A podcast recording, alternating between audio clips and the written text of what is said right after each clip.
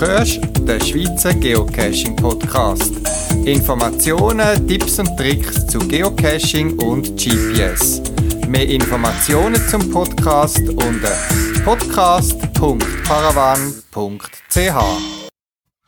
Schön hörst du zu beim 137. Schweizer Geocaching Podcast, die Ausgabe vom Februar 2022. Und wieder haben mich eigene Cache-Erlebnisse äh, prägt und inspiriert für Themen zu dem Podcast. Der Cache hat mich in einem langen Sonntagsausflug in die Waldschweiz geführt, in der Nähe vom Morsch, noch etwa eine halbe Stunde fahren mit dem Auto, findet sich auf einem Pass oben der Cache Aloho Mara. Ein Cache, wo es um das Thema Hexen geht, Hexen in Freiburg. Und jetzt hört es schon dort auf, wo man mehr erzählen darf, weil der Cache ist ein spezielles Erlebnis. Ich hatte dann Kontakt mit dem Owner und der Zufall hat es wieder, dass wir uns live getroffen haben, äh, ein paar Wochen später. Und das Interview, das Gespräch, wo wir uns getroffen haben in einem Café in Ivador, hörst du im Laufe von dem Podcast. Und dann habe ich noch den Cache Nachtigall im Zürcher Oberland besucht. Ein Cache, wo man angehen kann, wenn man 7, 8 Stunden Zeit hat. Er fängt klassisch an, wie ein Multi. Aber nach etwa anderthalb Stunden kommt man an einen Punkt an, wo man nicht mehr darüber erzählen darf.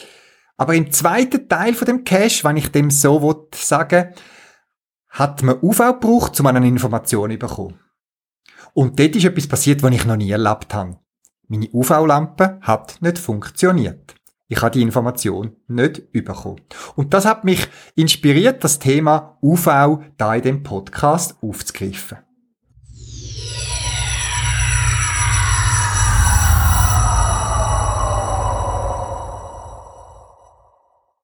Ich habe eine relativ teure UV-Lampe, 3 Watt, sehr stark, die ich aber schon sehr lange brauche. Und das UV hat nicht funktioniert. Das heißt, ich habe die Beschriftung dort nicht gesehen wo ich hätte sollen sehen. Ja, nun, als Paravan bin ich ja am, an der Qualle am Lager und habe schnell wieder eine neue UV-Lampe zur Hand gehabt, äh, wo man dann einen brauchbaren Ersatz hatte. Warum meine UV-Lampe nicht mehr funktioniert hat, weiß ich nicht. Es ist eine LED-Lampe. LED brennt mit der Zeit aus. Bei einer UV-Lampe habe ich es noch nie erlebt, aber die Lampe habe ich auch schon sehr lange im Einsatz und oft im Gebrauch. Und ja, vielleicht ist es einfach so ein technischer Ausfall. Darum habe ich gedacht, greife ich das Thema Ultraviolett, UV, da im Podcast einmal ein bisschen auf, um ein bisschen Licht ins Dunkel zu bringen. Ja, was ist UV? UV ist unsichtbares Licht, das wissen wahrscheinlich die meisten von uns. Und wie Radio oder Fernsehen sind, ist Licht auch elektromagnetische Strahlung. Das heißt, man kann sich das wirklich als Wellen vorstellen stellen, wo auch eine Frequenz hat. Und während es beim Radio, zum Beispiel beim klassischen UKW-Radio, sind es Megahertz, wo die Welle schwingt, ist eben bei Licht, gerade bei UV, sind das Terra- oder Pentahertz. Und wenn wir uns noch ein bisschen an die Schule erinnern, dann kann man ja eine Welle ausdrucken über die Frequenz, wo sie, also äh, wie viel mal sie pro Sekunde schwingen tut und die sogenannte Wellenlänge, also wie lang ein Wellenberg und ein Wellental geht, bis sie wieder am gleichen Ort sind. Die Wellenlänge ist bei UV etwa 200 bis 400 Nanometer.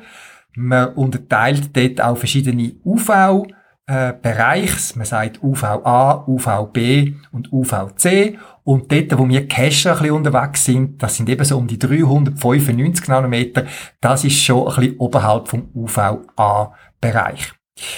Wenn ihr mal auf die Sonnenschutzcreme bei euch die schaut, dann steht sehr oft auch UVA, B oder C-Schutz und so weiter. Das zeigt eben an, welche UV-Strahlung eure Sonnencreme tut abfangen. Und dann sind wir jetzt auch schon beim Thema, ein das Problem bei UV. Ähm, Lichtstrahlung ist abhängig auch von der Wellenlänge und UV hat typischerweise höhere Energien als andere äh, Lichtquellen. Und wenn man sich das Lichtspektrum vorstellt, ihr steht vor einem Regenbogen, da seht ihr ja verschiedene Farben, das weiße Licht wird aufgesplittet, da gibt es ja ganz verschiedene Farben, rot, grün, gelb und so weiter, was man sieht. Und von den Wellenlängen her ist der eine Bereich das Infrarot, das ist die eher langweiligere Strahlung, die sieht man ja nicht, sonst würde nämlich die Fernbedienung von unserem Fernsehen, das Licht, das er ausstrahlt, auch sehen.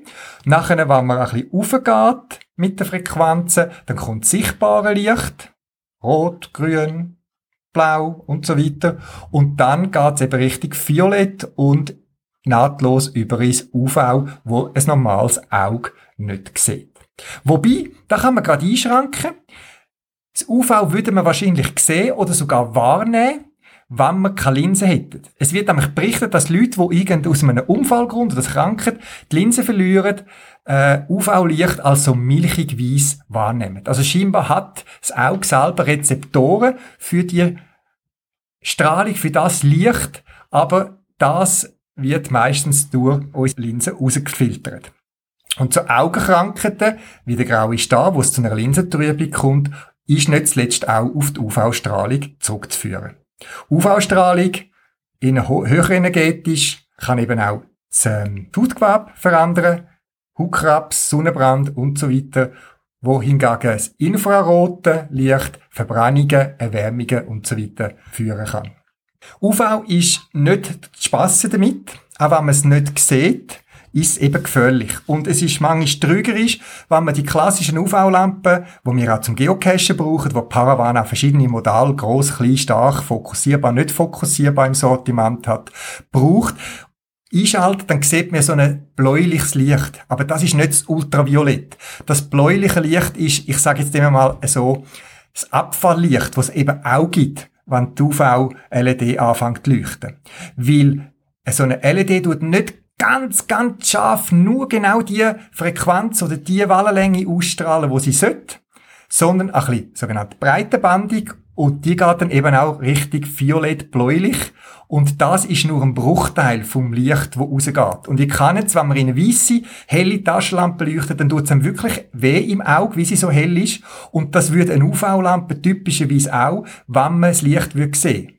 Das Licht kommt aber zu uns es kann also die Linse trotzdem schädigen und so weiter. Darum eben, lasst euch nicht täuschen. Das blaue Licht, das ihr bei einer Taschenlampe typischerweise seht, eine UV-Taschenlampe, das ist nur das Restlicht, das Abfalllicht, Randeffekt, das ist nicht die eigentliche Strahlung und die ist nur ein Bruchteil so stark wie die eigentliche UV-Strahlung. Gut, gehen wir zur Anwendung vom UV-Licht. Es ist ja super cool beim Geocachen, wo man kann so unsichtbare Schriften sichtbar machen. Auch bei Tageslicht kann man manchmal gewisse Effekte sichtbar machen, so UV-Strahlung. Cool ist natürlich in der Nacht, wenn man an eine Wand angeht oder an ein Objekt und das tut anleuchten und das fängt plötzlich an zu strahlen und man sieht irgendetwas in einer anderen Farbe. Wie funktioniert das? Es ist eigentlich so, dass mit der UV-Strahlung werden gewisse Farben, Farbpigmente angeregt, quasi man pumpt Energie rein und ich tue das ein bisschen vereinfacht sagen, man, man pumpt die Elektronen von diesen Atomen in diesen Farben rein auf eine höhere Umlaufbahn. Jetzt, ähm, die Natur ist ja so ausgelegt, dass sie immer den energieärmsten Zustand wieder möchte annehmen und gerade so Farbpigmente, die möchten die Energie nicht behalten und möchten sie wieder abgeben. Drum kehren die Elektronen, wieder vereinfacht gesagt, auf die niedere Umlaufbahn zurück und müssen dabei energielos werden. Also wie wenn ihr von einer Mauer oben runtergumpelt, irgendwie dann merkt, das gibt einen Schlag ins Knie und das Knie tut das in die Wärme umwandeln. Also Energie, die vernichtet wird, muss man irgendwie loswerden. Und die speziellen UV-Farben, die sind eben so gemacht, dass wenn die die Energie wieder loswerden, die geben die Strahlung wieder ab in Form von sichtbarem Licht. Weil das sichtbare Licht, das ist eben dann niederenergetisch, hat weniger Energie, weil mehr oder gleich viel Energie zurückgeben geht gar nicht. Perpetuum mobile gibt's leider noch nicht oder nicht oder nie. Und darum ist die wieder zurückgegebene, abgebene äh, Strahlung Licht im sichtbaren Bereich, wo eben niederfrequenter ist als Ultraviolett. Und da kann man verschiedene Farben kann man da generieren, wo je nachdem in verschiedensten Farben leuchtet und typischerweise ist so ein Blau, weil das ist eben so ziemlich näher am Ultraviolett. Aber es gibt auch andere Farben, wo je nachdem das Zeug zurück reflektieren oder zurückleuchtet. Übrigens, wenn ihr weisse LED habt oder kennt von einer äh, normalen Taschenlampe, dann ist dahinter wahrscheinlich auch ein UV-LED. Weil weißes Licht, das gibt's an sich ja nicht. Weißes Licht ist ein Gemisch von verschiedenen Licht. Und zur Erzeugung von weißen LED-Licht werden auch UV-LEDs gebraucht, wo strahlen. Und in diesen Weißlicht-LEDs hat es eben auch Farbpigment, Farbstoff, wo, wenn sie mit UV angeregt werden, Licht in verschiedenen Primärfarben, Rot, Grün und Blau emittiert und wo zusammen wieder weiß geben. Also auch hinter der normalen Taschenlampe stecken meistens UV-LED, aber eben mit einem Farb dazwischen, wo dann die eigentliche Farbe weiß in Anführungszeichen emittiert. Jetzt äh, zu meinem Problem zurückkommen, dass meine Lampe bei dem UV Posten, sage ich jetzt einmal, nicht funktioniert hat. Was wäre eine mögliche Erklärung gewesen? Die äh, Farbe, wo man anregt zum Leuchten, die schlucken eben nicht jede Art oder akzeptieren nicht jede UV-Licht. Es gibt Frequenzen, wo gewisse Farben einfach ignorieren. Die bringen sie nicht zum Leuchten. Da geht die Strahlung einfach durch oder wird andersweitig absorbiert. Also die Farben, die sind wie abgestimmt auf eine gewisse Frequenz, wo man wie eine Stimmgabel die kann anregen und dann tönt die Farbe wie eine Stimmgabel, so bildlich gesprochen. Ihr wisst, nicht jeder Gegenstand schwingt wie eine Schwimmgabel. Es kann ein Gegenstand sein ähnlich groß wie eine Stimmgabel und wenn es jetzt auch nur ein Gabel oder ein Löffel ist, die schwingt nicht so schön wie eine Stimmgabel. Eine Stimmgabel kann man aber leicht anklopfen und dann gibt's einen sauberen, klaren Ton zurück. Und so kann man sich das vorstellen mit dem Licht, wo man anregt mit UV. Es kommt auf wie man die Farben anregt, was es für eine Farbe ist, dass sie überhaupt leuchtet. Wenn ich also nicht genau die Frequenz treffe, wo die LED zum Leuchten bringt, dann leuchtet nichts zurück. Dann geht die Strahlung durch das Licht, durch die Farbe durch oder wird einfach als Wärme absorbiert.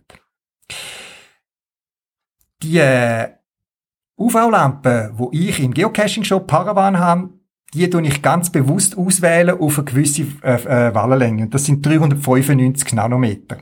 Wie komme ich drauf? Das sind so gewisse Standards, die in der Industrie je nachdem auch gebraucht werden für Banknoten, Sicherheitsmerkmal sichtbar machen und so weiter. Es gibt aber auch ähm, Sicherheitselemente. Ich glaube zum Beispiel die Schweizer ID, die ist auf eine andere Farbe tuned. Und man kann jetzt nicht sagen, es gibt eine richtige oder falsche UV äh. Es ist alles UV aus der wissenschaftlichen Definition her gesagt. Aber es hat sich so ein paar Sachen durchgesetzt, wo einfach gebräuchlich sind. Und man kann sagen, ja, welche UV-Farbe ist die richtige fürs Geocachen? Da kann man von der anderen Seite herkommen und sagen, ja, welche Farbe nehme ich dann? Und es ist halt so, dass bei uns oder auch bei Paravan, bei mir im Shop, habe ich einen Stift, so einen sogenannten Edding-Sicherheits-UV-Marker. Das ist wie ein Filzstift. Mit dem kann man über irgendetwas schreiben, Papier oder Holz oder eben Metall oder was auch immer. Und wenn dann das Lösungsmittel von dem Stift verdunstet ist, dann ist die praktisch unsichtbar. Und wenn man dann mit dem richtigen UV-Licht eben etwa 395 Nanometer drauf leuchtet, dann fängt sie schön an leuchten. Und weil eben der Eddingstift so quasi wie der Klassiker ist, das ist einfach sehr eine gute Farbe, es ist ein robuster Eddingstift, Eddingstift kennt man vielleicht, das sind einfach wirklich gute Permanentmarker auch, hat sich das so ein bisschen durchgesetzt. Und auch andere Farben, wo man teilweise mit Pinsel auftreibt und so weiter, sind eben viel eben in dem Frequenzbereich. Aber wie gesagt, es gibt auch ganz andere Anwendungen für UV, wo andere Frequenzen notwendig sind. Also zum Beispiel UVC, das sind andere Wellenlängen, so 200 Nanometer, noch mit kürzeren Wellenlängen. Das sind eben zum Beispiel die UV-Strahlen, die man für Desinfektion und so weiter braucht. Natürlich, auch normales UV-Licht wirkt desinfizierend, keimabtötend, aber eben dort, wo es möglichst viel, ich sage jetzt mal Schaden soll anrichten, nimmt man natürlich zum Beispiel UVC, weil das viel besser geeignet ist zum Abtöten von Viren, Bakterien und so weiter. Es gibt ja auch so Outdoor, UV, Wasserenkeimer, so Stift, wo Licht emittieren, wo man kann in einem Glas Wasser, wo man so einigermaßen gefiltert hat, kann drum rühren und die UV-Strahlung, die dann dort von der Batterie ausgeht, reduziert die Anzahl Viren, Bakterien und andere Krankheitskeime signifikant. Drum, wenn du eine UV-Station hast bei deinem Cache, eben überleg dir gut, mit was für Farbe du das nimmst, dass das eben auch passt. Am besten hast du selber eine UV-Lampe oder eben Beta-Testen, wo du bittest, sie sollen ihre UV-Lampe mitbringen, dass das dann auch sicher funktioniert. Wie gesagt, pass auf, auch wenn du eine UV-Lampe posten willst. Es gibt äh, auch im Baumarkt oder so, habe ich schon gesehen, so UV-Reparaturkits mit speziellen Kunststoffmassen, wo mit UV-Licht aushärtet. Das ist so eine weiche Masse, so wie ein Knatt. Und wenn man UV-Strahlen ähm, drauf tut, eben eine ganz spezielle, dann härtet die Kunststoff aus. Und da musst du aufpassen, dass du die Lampe vielleicht nicht kannst brauchen fürs Geocachen, weil das eben eine andere Wallenlänge ist. In der Zwischenzeit habe ich dann auch ein bisschen recherchiert und also wirklich auch herausgefunden, dass meine Vermutung richtig war. Also UV-Leuchtdioden gehen viel schneller kaputt als so die klassischen Rot-Grün-Galb-Leuchtdioden, wo eben direkt die Farbe emittieren und nicht UV. Und eben die haben eine kürzere Lebensdauer. Und eben weil ich meine UV-Lampe schon länger gebraucht habe, ja, dann kann es einfach sein, dass die jetzt einfach mit der Zeit ausbrannt ist. Wie gesagt, Neue Lampe ist parat und ich bin ready für die nächste Geocaching-Tour mit UV. Und wenn wir gerade von Taschenlampe haben und UV, habe ich auch noch einen Reparaturfall von einer so einer UV-Lampe. Und zwar ähm, hat einer gesagt, er brecht seine Lampe nicht mehr auf und ja, ob etwas kaputt oder weiß nicht, ähm, Garantie oder so ist. Und ich habe gesagt, ja klar, einschicken, kein Problem, ich schaue das an. Es ist dann aber so gewesen, dass die Batterie, die er eingesetzt hat, ausgelaufen ist. Kann es passieren. Leider kein Garantiefall in dem Fall. Ich kann sie dann aber gleich können reparieren für geringe Kosten und eine funktionsfähige UV-Lampe wieder zurückschicken. Darum auch mein Tipp, wenn ihr Batterien in Taschenlampen habt, nicht zuletzt auch UV-Lampen, nehmt die raus, wenn ihr sie länger nicht braucht. Und gerade bei UV kann es ja eben tückisch sein, weil die guten UV-Lampen, die sehr sogenanntes schmalbandiges Licht aussenden, dann sieht man vielleicht nicht so schnell, dass die noch am Leuchten ist. Und vielleicht der Cacher, wo mir die Lampe eingeschickt hat, die Lampe versorgt und aus Versehen eingeschaltet hat, was dazu geführt hat, dass Batterien ausgelaufen sind. Das ein kleiner Tipp rund ums Thema UV. Und da noch ein kleiner UV-Taschenlampe-Werbespot. Ich habe ja verschiedene Modelle bei mir im Sortiment und habe das Lager ein bisschen und wollte ein bisschen das Lager leeren. Darum habe ich zwei, drei Einzelstück, die ich zu günstigen Konditionen anbiete. Die Links findest du auf meiner Podcast-Webseite podcast.paravan.ch oder bei mir auch im Shop unter paravan.ch. Vielleicht noch ein paar Tipps oder Überlegungen, wenn du die Lampe willst kaufen Wie gesagt, eigentlich lange auch eine günstige, eine einfache, wenn du ab und zu UV brauchst. Da habe ich äh, einfache, kleine, kompakte Modell im Sortiment. Ich selber habe zum Beispiel immer in meinem Rucksack eine sogenannte Paravan Twinlight. Das ist so eine kleine, kompakte LED-Taschenlampe mit weißem Licht und UV kombiniert und die habe ich oft immer dabei, weil ich bin auch schon neu mit angekommen, an, spontan an einen Cache, wo wir UV gebraucht haben und dann habe ich eben nichts UV dabei gehabt und eben nichts gesehen und seitdem habe ich immer die Lampe bei mir im Rucksack, auch wenn ich mich nicht speziell vorbereite auf eine Geocaching-Tour. Wenn ich aber auf einen speziellen Nachtcache gehe, wo ich weiss, da wird es viel UV haben oder man muss vielleicht suchen, Lost Place oder so, dann habe ich gerne meine 3 Watt UV-Lampe dabei. Eben, wie gesagt, Vorsicht mit UV. UV ist gefährlich für die Augen, darum nie direkt, reinschauen. Aber die, die 3 Watt sind eben schon noch nützlich, vor allem, weil dann die Lampe ein Zoom hat. Das heißt, wenn man in einen Raum reinkommt, kann man mal auf Weitwinkel stellen. Dann hat man eine grosse Fläche, wo man kann einfach schnell mal scannen und ableuchten und relativ rasch sieht, sieht, ob dort etwas ist und wenn man dann näher rangeht, dann äh, kann man äh, zoomen oder was auch immer und besser lassen. Also ich habe die Funktion noch schampa gern mit dem Zoom, eben wo man Räume, gerade in Lost Places oder so, einfach kann ableuchten und nicht nur einen kleinen, feinen Spot hat, wo man viel mehr muss hin und her umeinander zünden. Das vielleicht ein paar Gedanken für dich, wenn du dir am überlegen bist, eine UV-Lampe zu posten.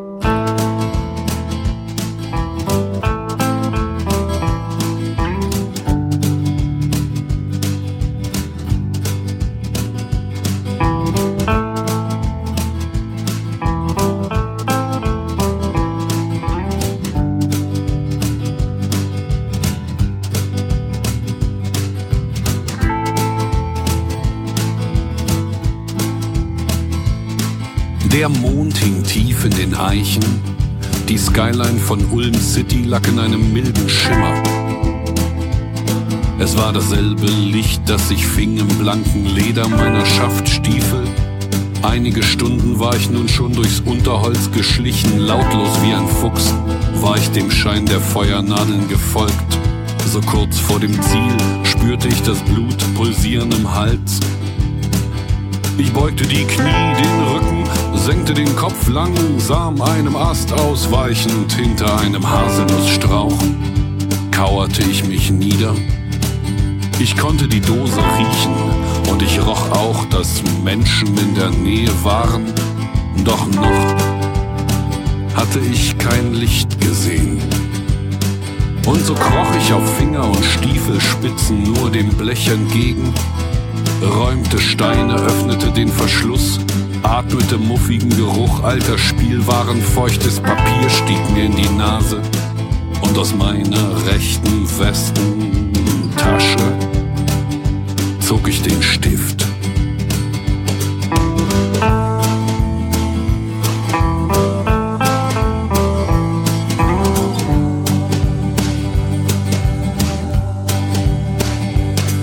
Man sprach von ihm an den Feuern im Flüsterton. Man erzählte sich zum Beispiel, er sei Professor für Sport in Bonn, er sei Physikgenie Marathonläufer, Gedächtnistrainer, Wiedertäufer, Templer und früher ein russischer Spion.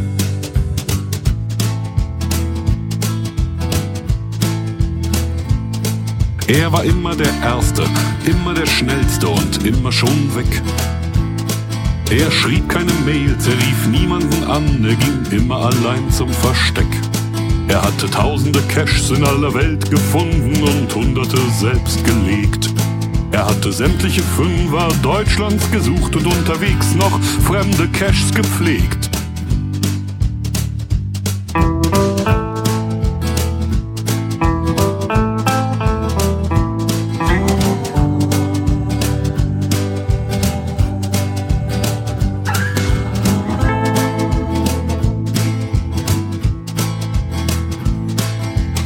Frische Ziploc-Tüte umschloss nun das Logbuch der Dose unter den Eichen in Sichtweite der Skyline von Ulm City. Im Schimmer eines Mondes, der meine Schaftstiefel glänzen ließ, nahm ich die Bastelplaste, die Überraschungseireste heraus, legte drei Karabinerhaken, zwei Fieberthermometer, eine Zeckenzange und ein Säckchen Perlen hinein. Als ich aufsah, blickte ich in zwei runde, trauerbraune Augen einige Meter nur entfernt und ich sah die Augen näher kommen bis auf 30 Zentimeter und ich hätte tief hineinsehen können, wenn nicht kurz zuvor das gewaltige Geweih sich tief in meinen Schädel gebohrt hätte.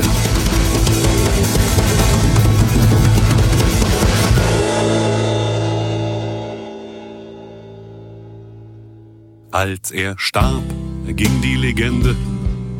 Es stünden im Testament ganz am Ende die Worte, wenn ihr mich begrabt, legt ein Logbuch, ein Logbuch, ein Logbuch, ein Logbuch, ein Logbuch in den Sarg. Legt ein Logbuch, ein Logbuch, ein Logbuch, ein Logbuch, ein Logbuch in den Sarg. Ja, ich sitze hier mit Thomas in einem Café in Yverdon Yverdon ist zufällig gewählt. Wir verbringen das Wochenende hier und ich wollte Thomas sowieso mal treffen, wenn auch nur äh, per Telefon. Und er wohnt aber in der Nähe und so treffen wir uns hier. Der Grund, warum ich dich Thomas äh, kontaktiert habe, ist ein Cache. Ähm, ich muss nachschauen, wie der heißt schon weiter. Aloho Mora. Richtig. Genau, Hallo. da relativ, in relativer Nähe und dazu kommen wir aber zum noch später, weil das war eigentlich der Grund, warum ich dich kontaktiert habe. Aber ähm, beginnen wir von vorne, Thomas. Dein Cache-Name ist, äh, auch dein muss ich nochmals nachschauen, Groß Atuin. Habe lang gerätselt, was der bedeutet, ob man den rückwärts lesen muss. Ähm, erzähl doch bitte, woher kommt dein Cache-Name? Also, Groß Atuin kommt von Terry Pratchett. Entschuldigung, Sir Terry Pratchett. Ja, englischer Schriftsteller, der überwiegend äh, Fantasy-Romane schreibt. Crosatuin ist die galaktische Sternenschildkröte, die vier Elefanten auf ihrem Rücken trägt und die wiederum die Scheibenwelt. Ah, Und das kenn ist ich. die Welt von, äh, von Terry Pratchett. Kenn ich. Da kommt Crosatuin her. Ab die Post, ich glaube es auch von dem, nicht? Gibt's auch, richtig, Genau. ja. Okay, und du kommst, äh, zuerst hatte ich Angst, dich zu kontaktieren, weil äh, dein Cash liegt in der Weltschweiz und mein Französisch ist einfach so schlecht, dass ein Interview geht, nicht geht. Und dann habe ich herausgefunden, dass du ursprünglich aus Deutschland kommst. Genau. Thomas, wie kommt ein äh, deutscher Geocacher in die Schweiz? Ja, im Prinzip gibt's da zwei Gründe. Entweder wegen der Liebe oder wegen der Arbeit. Am Anfang war es die Liebe gewesen ja, und, dann die, und dann die Arbeit. Okay, und eben du wohnst jetzt im Genferseegebiet, sag ich, sag mal so, oder? Genau. Genau, Ja. gut. Ja. Dein Cache ist in der Nähe von Morsch und dort kommen wir dann nochmals eben später zum Sprechen. Ähm, seit wann geocachest du und wie bist du dazu gekommen? Also seit, seit 2016, im September hat mich äh, ein Freund besucht gehabt und hat also zwischendurch aufs Handy geschaut und so. Ja, und neugierig wie ich bin, äh, ja, hat er mir dann gezeigt, was er macht, Geocaching. Kenne ich, kenn ich überhaupt nicht, hat er es mir erklärt.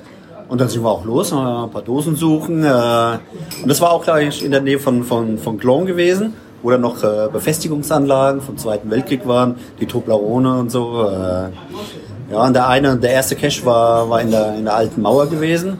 Und als, als äh, Indiz war Pink Floyd. Also in Anspielung auf The Wall ja, in der Mauer. Ja, und das hat mich schon begeistert. Und dann sind wir noch ein Stück weiter, weil da hat es ja noch einen, äh, einen alten Bunker aus dem Zweiten, äh, Zweiten Weltkrieg. Da war, da war auch ein Cache versteckt gewesen oben drin. Äh, und seitdem äh, hat mich das Geocaching-Fieber auch gepackt gehabt. Also du bist erst in der Schweiz zum Geocachen gekommen. Ja, das richtig. Erst in der Schweiz. Okay, und äh, eben sechs Jahre Geocachen in dem Fall jetzt mehr oder weniger und du hast schon 3000 Caches gefunden. Äh, was für Caches magst du am liebsten? Und, oder hat sich das über die Zeit auch ein bisschen verändert? Ja, also seit sechs Jahren. Also am Anfang war, ja, habe ich hin und wieder halt mal gemacht. Also so richtig dran bin ich äh, seit, äh, ja, die letzten zwei Jahre. Ja. Und am Anfang waren es halt viele, viele Tradis gewesen. Ja. Aber mittlerweile, ja, es hat sich geändert auf, äh, gut, wenn man irgendwann mal die ganzen Tradis abgegrast hat, bleiben ja dann äh, mehr oder weniger nur noch die Mysteries und die, und die Multis. Ja, aber es gibt ja Multis mit zehn Stationen und noch länger. Ähm, ja, die habe ich halt mal am Anfang weggelassen. Äh, aber da bin ich jetzt drauf zurückgekommen und die machen Spaß. Und Mysteries lösen äh, macht auch Spaß. Und wir haben jetzt gerade auch letzthin, äh, wir haben, wir haben eine, eine Gruppe bei uns in der, in der französisch sprechenden Schweiz und eine Gruppe in der, in der Deutschschweiz. Und da haben wir jetzt äh, zwei riesige Multis zusammengelöst. Einer ähm, Cache für Teambuilding mit 32 äh, Puzzle mit jeweils 588 Teilen. Und äh, vorher ein Multi-Schweizer Reise mit 99 Stationen über die ganze Schweiz verteilt, ja, die wir dann halt im Team zusammengelöst haben. Äh, hat auch super Spaß gemacht. Also mom- momentan ist es mehr, mehr Mystery und, äh, und Multi. Jetzt meine nächste Frage hast du in dem Fall schon fast beantwortet. Dann heißt das, du bist mehrheitlich äh, mit anderen unterwegs. Also du hast auch deinen Sohn dabei heute. Äh, du bist also nicht ein Alleincacher. Ah, es kommt drauf an. Also unter der Woche bin ich eigentlich mehr alleine unterwegs, ja, um meinen täglichen Cash zu machen. Ja. Anfangs hatte ich äh, ja, einen Sohnemann Megafor noch, noch mitgenommen in der Mittagspause ja, von der Schule. Ja, aber einmal waren wir in Genf gewesen ja, mit, einer, mit einer Freundin zusammen, haben gecasht. Und dann sind wir aber zu spät gekommen, habe ich ihn zu spät in die Schule gebracht und da hat, hat die Lehrerin mir die Orden angezogen. Also, ja, seitdem gehe ich dann eigentlich äh, eher alleine unter der Woche äh, los. Aber am Wochenende, äh, ja, mit Freunden, größere Gruppe, mehrere Familien oder, oder zu zweit. Äh, ja. Okay. Gut, und ähm, ähm, du hast ja auch vorhin erwähnt, deinen täglichen Cache, eben, du hast mir erzählt, du bist an einem Challenge dran und jeden Tag äh, einen Cache zu machen, oder? Seit? Das ist richtig. Äh, heute ist mein 394. Tag. gut. Ja, an dem ich jeden Tag bei Wind und Wetter draußen war. Wobei mit dem Wetter hatte ich eigentlich relativ viel Glück gehabt. Es hat mich selten erwischt, äh, dass ich mal tratschnass war oder, oder, oder Schnee bis zum, zum Knien hatte. Äh, also es läuft ganz gut. Ich habe auch noch einige Caches bei mir in der, in der Nähe, die ich machen kann, die ich mir aufgehoben habe. Ja. und habe auch den Vorteil äh, von zwei verschiedenen Arbeitsorten. Also kann ich Heimatort abgrasen, ich kann Arbeitsort abgrasen. Und, Und dazwischen. Äh, genau, und dazwischen. Hast du ein Ziel, was, was du erreichen willst? Du probierst jetzt einfach so lange, wie du kannst. Ja, also zum einen mal äh, die 415 zu erreichen, ja, weil momentan ist Wattland auf 414 und äh, ich sehe mich ja dann aber auch noch, noch weitermachen, aber ohne ein bestimmtes, bestimmtes Ende. Gut, also jemand anderes hat 414. Ja, richtig. Okay, und den möchtest, möchtest du schlagen. Ja, genau. Gut, kommen wir äh, zum Ausgangspunkt unseres äh, Interviews. Ich habe einen Cache gemacht, nochmals der Name Aloho Mara. Ich werde den Link auch auf die Podcast-Webseite setzen. Und ähm, das, im Listing gehst du auf die Geschichte der Hexenverfolgung in Freiburg ein. Und ähm, ja, ich glaube, so viel kann man verraten. Etwas abseits gelegen trifft man auf das Hexenhaus, wenn man es findet. Und dort geht's dann richtig los. Und ja, man bewegt sich nicht so viel, aber man ist recht gut beschäftigt. Sagen wir es mal so. Wie ist Ganz der klar. Cache entstanden und was kannst du dazu erzählen? Ja, wie schon erwähnt, ich bin ja ich bin aus Deutschland äh, und meine mein Heimatort ist Einhausen. Werden vielleicht nicht alle kennen, aber wenn ich dann Dexter sag und Staubfinger 0702, äh, das werden wahrscheinlich dann schon mehrere kennen. Also ist eine ist eine Hochburg, würde ich jetzt mal sagen, äh, das Geocaching in, in Deutschland. Ja, meine Familie habe ich noch da und wenn wir, wenn wir zu Besuch sind, bin ich immer mit meinem Bruder unterwegs zum, zum Cachen. Und da haben wir natürlich auch äh, jede Menge von den Dexter gemacht. Das sind so in dem Stil äh, Escape Cache. Äh, und äh, ja, die gehen dann auch zwei, drei, vier Stunden lang. Äh, und dann bin ich nach Hause gekommen, war natürlich total begeistert davon. Äh, und äh, oh, das will ich auch machen. Äh, man hat auch so eine Idee, irgendwie in der, in der Hütte oder so, so, so einen Cache einzubauen. Äh, Gegenüber von uns ist, eine, ist, ein, ist ein kleines Lagerhaus, das hatte ich dann schon so im Auge gehabt. Aber dann habe ich festgestellt, dass es dort auch äh, aktiv genutzt wird. Also das war dann keine Option mehr gewesen. Ja, und dann, dann war ja 20 Jahre Geocaching gewesen und da gab es ein Event dazu. Und ein Freund hatte zu diesem Anlass äh, einen kleinen Multi veröffentlicht, drei Stationen und er endete dann, dann im Wald in einer, in einer kleinen Hütte. Da habe ich, hab ich ihn gefragt, sag mal, hast du nicht noch so eine Hütte? Und dann sagt er mir, ja, hab ich. Ich so, oh, nehme ich. ja, ja, und dann hat er mir die Hütte mal gezeigt. Hat er gesagt, ja, müsstest du vielleicht ein bisschen hinrichten, weil es ein bisschen, ein bisschen windschief ist und, äh, und die Tür äh, ein bisschen ausbessern und hat nur eine Türangel und so. Äh, habe ich mir angeschaut. Dürfte, dürfte machbar sein. Will ich. Also, okay, kein Problem.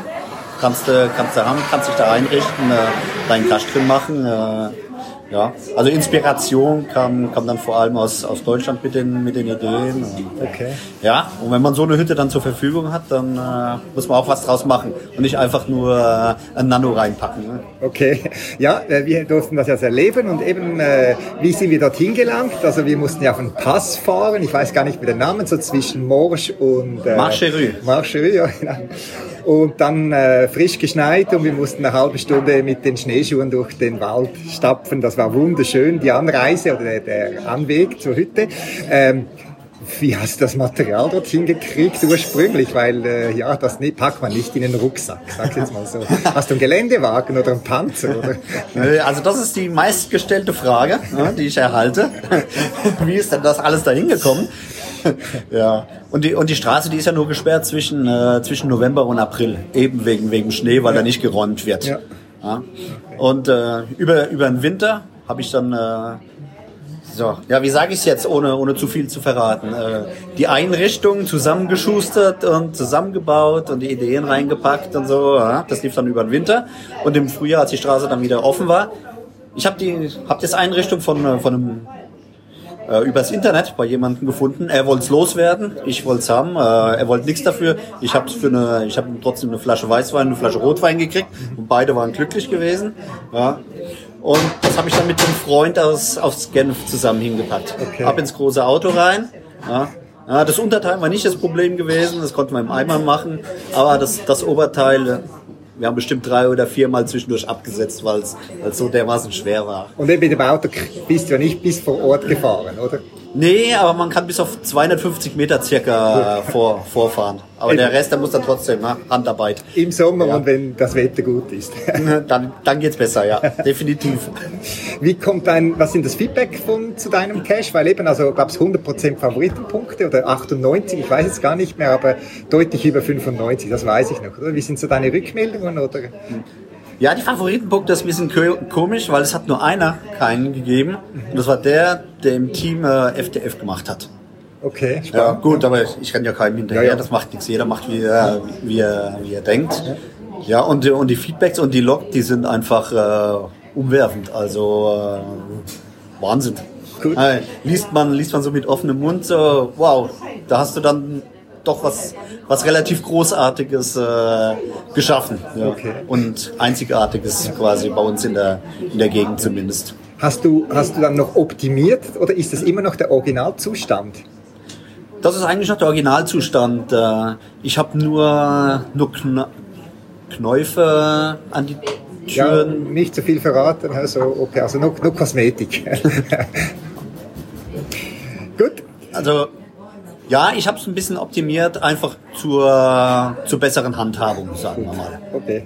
Jetzt ist ja nicht ein einziger Cache. Ich habe gesehen, du hast 32 andere Cache und zwar noch ziemlich weitläufig verstreut, also nicht nur alle am gleichen Ort.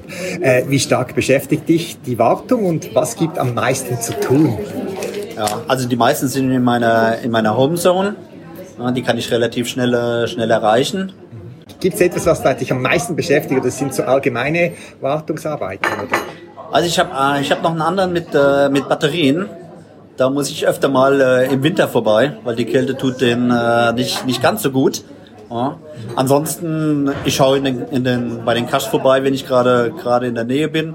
Oder mache halt mal eine, eine Wartungstour oder, oder wenn in, den Logs steht, äh, Logbuch äh, ist bald voll, äh, dann gehe ich vorbei und tausche das aus. Äh, oder wenn, wenn öfter mal steht, nicht gefunden, ne? wenn, wenn mehrmals äh, DNFs dann gelockt werden, gehe ich schauen, ob noch alles äh, vor Ort ist und so. Und, äh, ja. Aber ich denke mal, pro Cache, vielleicht so alle zwei Monate mal. Ähm, Gut, aber eben bei 32 Cache summiert sich das schon. Also du bist schon jeden Monat oder alle, alle halb Monate mal unterwegs. ja, ja, ja, okay. das schon. Ja, jetzt äh, eben, ich komme nicht leider nicht so oft in diese Gegend, äh, aber mich wunder, hast du noch einen anderen Cache noch in Planung? Oder ist da noch was äh, in, bereit? Ja, sicher. Ich habe immer, ich habe immer eine neue Cache-Idee äh, im Kopf. Und die sind auch in Planung. Äh, äh, wollt ihr einen Sneak Peek? Ja. Ja, wollt ihr? Ja. Okay. Also, einen, den ich ja schon veröffentlicht habe, ist der, der hat den GC-Code GC8 Pork. Mit was wird er wohl zu tun haben? Schwein. Richtig, Schwein. Schweinig. Und jetzt, und jetzt habe ich noch einen anderen GC-Code und das ist der GC8 Porn. Also ich lasse eurer Fantasie freien Lauf. Äh, der Okay, wird dann auch demnächst dann noch äh, rauskommen. Die, die Guidelines äh, vom Geocaching sagen, er muss famili- familienfreundlich sein und äh, gut, da lasse ich mich überraschen und vielleicht lockt er mich doch wieder mal ins Welschland. Ja. Das Thomas, schön. Thomas, vielen Dank vor allem, dass du uns extra hier in Yvedon noch besucht hast für das Interview. War toll, mal den Owner von einem tollen Cache live kennenzulernen. Vielen Dank für das Erlebnis, das wir da auf diesem Berg oben haben konnten in der Nähe von Morsch. Ja, ich danke euch recht herzlich fürs, fürs Interview. Hat mich gefreut. Ja, und vor allem auch, dass ihr, dass ihr Spaß bei meinen, bei meinen Caches habt und Cash on.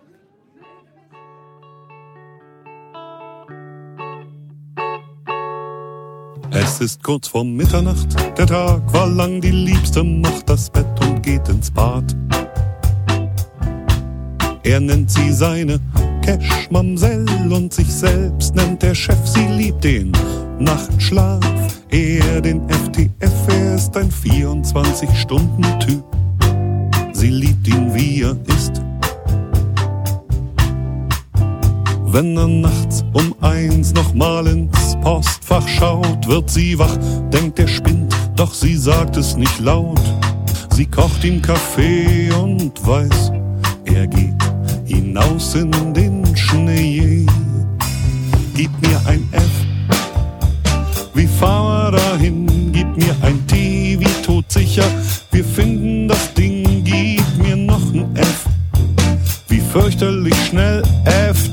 hier spricht der Chef und seine Cash-Mamsell.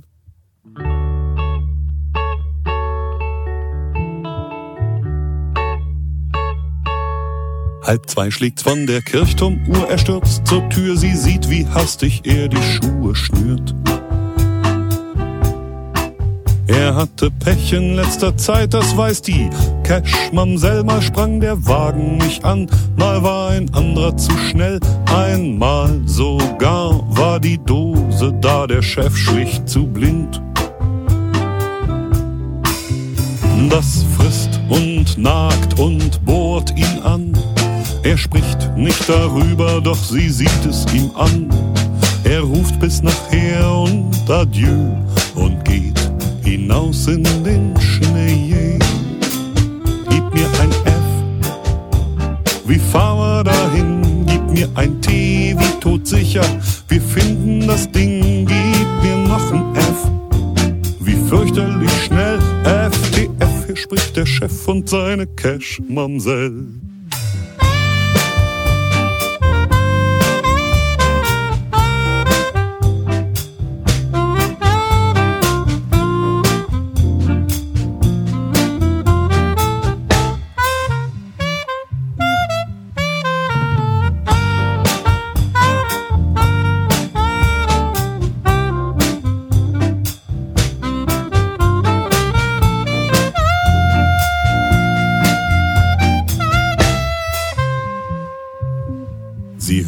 Wie sein Ruf verhallt, sie lächelt mild, ihr Liebster jagt den Wagen durch die Nacht. Sie kippt die Tütensuppe mit den Buchstaben aus, sammelt 26 F und 13 T heraus und ein C und ein H und ein I und ein F noch für den Chef. Und als der Chef um zwei endlich ins Logbuch schaut, denkt er, er spinnt, doch er sagt es nicht laut. Sein Lächeln wird breit wie die Chaussee, denn im Logbuch steht FTF für den Chef, hier spricht die Cash, Mamsell FTF für den Chef, hier spricht die Cash, Mamsell FTF für den Chef, hier spricht die Cash, Mamsell FTF. Gib mir ein F, dahin? Gib mir ein T, wie todsicher, wir finden das Ding. Gib mir noch ein F, wie fürchterlich schnell. FTF, hier spricht der Chef und seine Cash. Mamsell, gib mir ein. Wie wir dahin?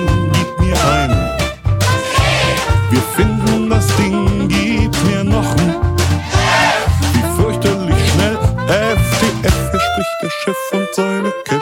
Mamsell, gib mir ein. Wie fahren wir dahin? Gib mir ein. Wir finden das Ding, gib mir noch ein F. Wie fürchterlich schnell. FTF, spricht der Chef und seine Cash. Mamsell.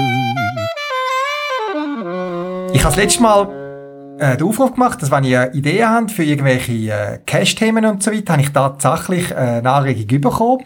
Und zwar ähm, hat mir ein Geocacher, der, ein Kollege genannt, wo ich sage jetzt mal schon im vorgeschrittenen Alter ist und das hat mich dann äh, motiviert zum Kontakt aufnehmen mit dem anderen Geocache, wo doch schon sagen wir, im Pensionsalter ist und immer noch intensiv am Geocachen ist und er hat dann aber kein Interview mit mir geben. Aber wenn du jemanden kannst oder selber schon, ich sage jetzt mal deutlich über ein Pensionsalter bist und noch mit großer Freude und Intensität durch Geocachen, würde es mich freuen, wenn ich von dir erfahre.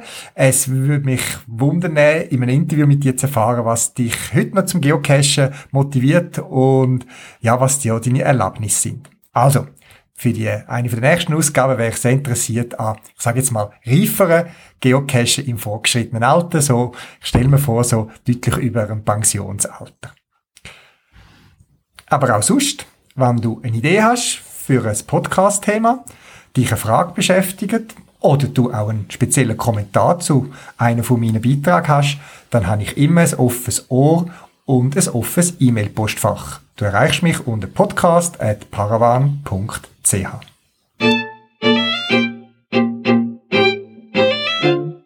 Das war es für das Mal. Zusätzliche Informationen findest du im Internet unter podcast.paravan.ch. Du kannst mir auch eine E-Mail schreiben für Anregungen oder Rückmeldungen auf podcast.paravan.ch und auf jeden Fall viel Spaß beim Geocachen und bis bald im Wald.